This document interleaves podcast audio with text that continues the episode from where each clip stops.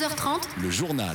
Un reportage à l'hôpital d'Ixelles où on vaccine les patients qui souffrent de pathologies chroniques. Philippe Claus prévient, le festival Boom au Bois de la Cambre annoncé anonymement sur les réseaux sociaux n'existe pas.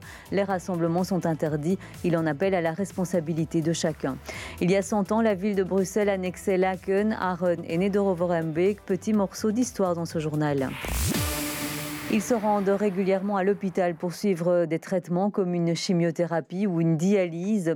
Euh, ces patients qui souffrent de pathologies chroniques peuvent désormais bénéficier de la vaccination contre le Covid-19 dans l'enceinte de l'hôpital. Euh, c'est ce qu'a constaté ce matin l'hôpital d'Ixelles, Samia Errami. Document en main, M. Deriouche est prêt à se faire vacciner. Il fait partie des patients prioritaires des hôpitaux Iris Sud. Motivé par sa fille, il a répondu à l'appel sans hésiter. C'est le docteur qui m'a euh, mis en, priorité, donc dans la liste des priorités. Et je suis pressé pour le faire et je suis content que je l'ai fait. Les médecins des hôpitaux Iris Sud contactent leurs patients présentant des facteurs de risque et leur proposent le vaccin, une contribution à la vaccination générale, explique Marc Wekemans, médecin infectiologue. On essaye de contribuer un petit peu à la vaccination générale en recrutant et en vaccinant nos patients qui sont suivis avec des facteurs de risque importants de développer une maladie euh, sévère. Donc euh, ce sont des patients qui ont soit des immunosuppressions, qui sont suivis en oncologie, euh, des patients qui ont des problèmes pulmonaires, cardiaques. Se faire vacciner ici, c'est un confort supplémentaire pour les patients de cet hôpital, mais aussi un soulagement pour les médecins, souligne El Aliziad, oncologue et hématologue. Je suis content parce que hum, ce sont, euh, ce sont nos patients on les connaît très bien, ils nous connaissent très bien. On a l'opportunité, la chance de pouvoir les vacciner dans nos unités des soins, les unités de jour, là où ils connaissent l'ambiance, euh, les infirmières, le personnel. Ça les met en confiance, évidemment. En deux jours, les hôpitaux Iris Sud prévoient de vacciner près de 350 patients prioritaires. Des autotests disponibles dans les pharmacies à partir du 6 avril, moins fiable que le test PCR. L'autotest donne un résultat en 15 à 20 minutes. À l'aide d'un écouvillon moins profond que celui utilisé par les professionnels, vous vous faites vous-même un frottis nasal et obtenez le résultat un peu comme sur un test de grossesse. Si celui-ci est positif, le résultat devra être confirmé, confirmé par un test PCR. S'il est négatif, une confirmation ne sera pas nécessaire. Les autotests sont surtout utiles pour mettre en évidence les personnes hautement ce qu'on appelle les super propagateurs. Le virus ne circule pas plus dans les écoles qu'ailleurs, selon une étude menée par Sciensano, l'Institut de santé publique, menée en collaboration avec la KU Leuven. Cette étude suit l'évolution du nombre d'anticorps contre le Covid-19 chez les élèves et le personnel scolaire. Et cette évolution est similaire à celle observée dans la population générale, comme l'explique Yves Van.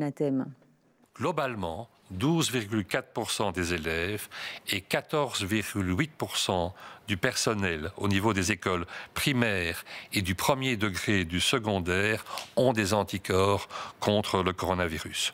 Les conclusions, c'est quoi? C'est que pour la période qui a été étudiée, bien sûr, le pourcentage d'écoliers et de personnel scolaire qui a des anticorps positifs est équivalente à celle qu'on retrouve dans les études dont vous avez déjà parlé chez les donneurs de sang. Les écoles ne semble donc pas être un lieu où le virus se propage plus. Un faux festival annoncé pour euh, ce 1er avril au Bois de la Cambre. Cet événement baptisé La Boom est annoncé anonymement sur les réseaux sociaux avec euh, la présence de DJ de renom international. Les autorités de la ville de Bruxelles précisent qu'il s'agit d'un fake et rappellent que ce genre de manifestation est interdit. Le bourgmestre Philippe Claus craint des rassemblements et compte mobiliser ses services policiers. Euh, c'est ce qu'il a expliqué hier au conseil communal. Ça n'est absolument pas autorisé. C'est une mauvaise blague. Euh, on sera présent le premier et le 2 euh, au bois de la Cambre. Maintenant, je voudrais quand même qu'on pense un peu aux forces de l'ordre et je vais être très clair là-dessus. La situation est extrêmement complexe à gérer. Et donc, moi, j'en appelle à la responsabilité de chacun. Nous serons présents sur le terrain avec les forces de l'ordre. Ça ne sera pas facile ni mercredi, ni jeudi, ni sans doute ce week-end, avec le retour du beau temps. Mais nous ferons preuve de mesure et de discernement pour faire appliquer les règles, parce que c'est notre rôle. Mais je veux vraiment qu'on pense aux forces de l'ordre et leur dire que ça devient de moins en moins facile et qu'on leur confie des missions, comme j'ai déjà eu l'occasion de le dire aussi à la ministre de l'Intérieur, où aujourd'hui on a de plus en plus de personnes anonymes qui décident de se réunir comme ça. Et Philippe Claus a ajouté qu'il contacterait le parquet pour voir si des démarches pouvaient être entreprises à l'égard des auteurs des annonces anonymes sur les médias sociaux. Le CPS de Scarbeck en grève aujourd'hui. Le personnel demande plus de moyens humains devant une surcharge de travail qui augmente et réclame du respect de la part de la hiérarchie. Vous allez entendre d'abord Patricia Derider, déléguée CGSP, puis Sophie Carton, présidente du CPS de Scarbeck. La surcharge de travail euh, au niveau des, assistants sociaux euh, est énorme. Euh, il y a certains AS qui ont 240 dossiers, ce qui est juste ingérable. là, on attend l'indemnisation du télétravail, ce qui est notre dû en fait, et l'institution pour première information, ne, débloquerait que depuis janvier 2021. Et nous, on attend euh, ben, une indemnisation aussi depuis euh, mars 2020.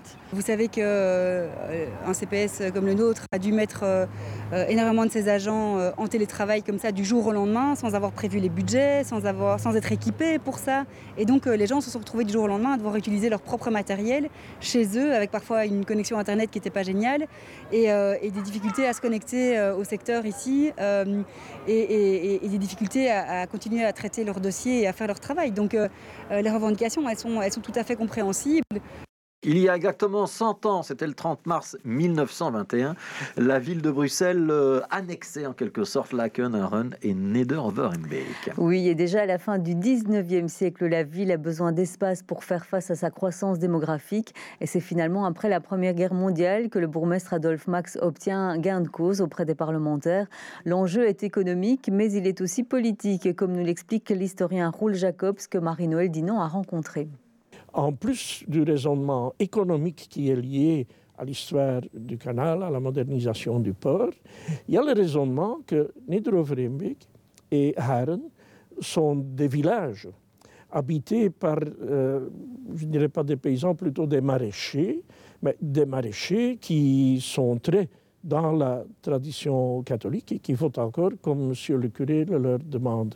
Et là, on a trouvé malin d'ajuster un peu la composition de l'électorat bruxellois en ajoutant ces deux villages. À Herne, ils sont vraiment tombés des nues en apprenant qu'ils allaient euh, faire partie de la capitale de la Belgique. Et très honnêtement, si vous allez aujourd'hui sur la petite place d'Herne, devant la très belle vieille église, vous n'avez pas du tout l'impression d'être dans la capitale de l'Europe. 300 réservations enregistrées pour la journée d'hier par le parc Mini Europe qui rouvrait euh, ses portes au public euh, ce lundi. C'est bien, mais il faut savoir qu'une journée normale sans crise sanitaire, on atteint les 1000 réservations. Euh, dans les prochaines semaines, il va pourtant falloir faire sans les touristes étrangers qui sont les principaux visiteurs de cette attraction. Mini Europe se tourne vers le public belge et propose pour l'attirer quelques nouveautés concernant notamment la capitale française, Philippe Jacquemotte. Voilà une des nouveautés de Mini Europe, l'Arc de Triomphe à Paris, refait avec plus de détails, qui sera installé sur la place de l'Étoile, en construction, devant la majestueuse butte Montmartre, en attendant une autre maquette pour l'été consacrée au siècle des Lumières. On aura autour de deux tables les grands savants de, l'époque, euh, Diderot, Voltaire, euh, euh, Newton, Linné, donc c'est une époque vraiment charnière dans la construction européenne. Un investissement de 120 000 euros permis par la garantie de rester encore de nombreuses années. Le défi cette fois sera de convaincre un public belge qui jusqu'ici ne représentait qu'un quart des 400 000 visiteurs d'avant Covid. Les adultes, ils vont lire euh, toutes les anecdotes sur les monuments, euh, euh, l'histoire, et les enfants où les adultes avec une âme d'enfant, eux, vont plutôt pousser sur le bouton, voir les trains qui bougent. 300 sites et monuments ultra détaillés, comme la Grand Place de Bruxelles, avec ses trottinettes et Stromae, ou des événements historiques comme le Brexit, ici on apprend euh, Oui, que dans la tour de Pise, euh, si tu étais dedans, euh, tu avais, vraiment l'impression de, tomber. Et on voyage sans quitter le pays. Ils ont pu découvrir des endroits qu'ils ont déjà vus en vrai et d'autres qu'on projette de faire. Et donc, ça leur donne un petit avant-goût. Quoi. Des miniatures qui rappellent aussi les distances de sécurité ou la lutte contre le virus le long d'un kilomètre et demi de promenade à l'extérieur. Ici, ce sont 180 visiteurs par heure sur réservation. Troisième match pour les Diables Rouges ce soir. La Belgique affronte la Biélorussie. Après une victoire contre le Pays de Galles et un partage en Tchéquie, les Diables doivent gagner s'ils veulent bien entamer leur campagne de qualification pour la Coupe du Monde 2022.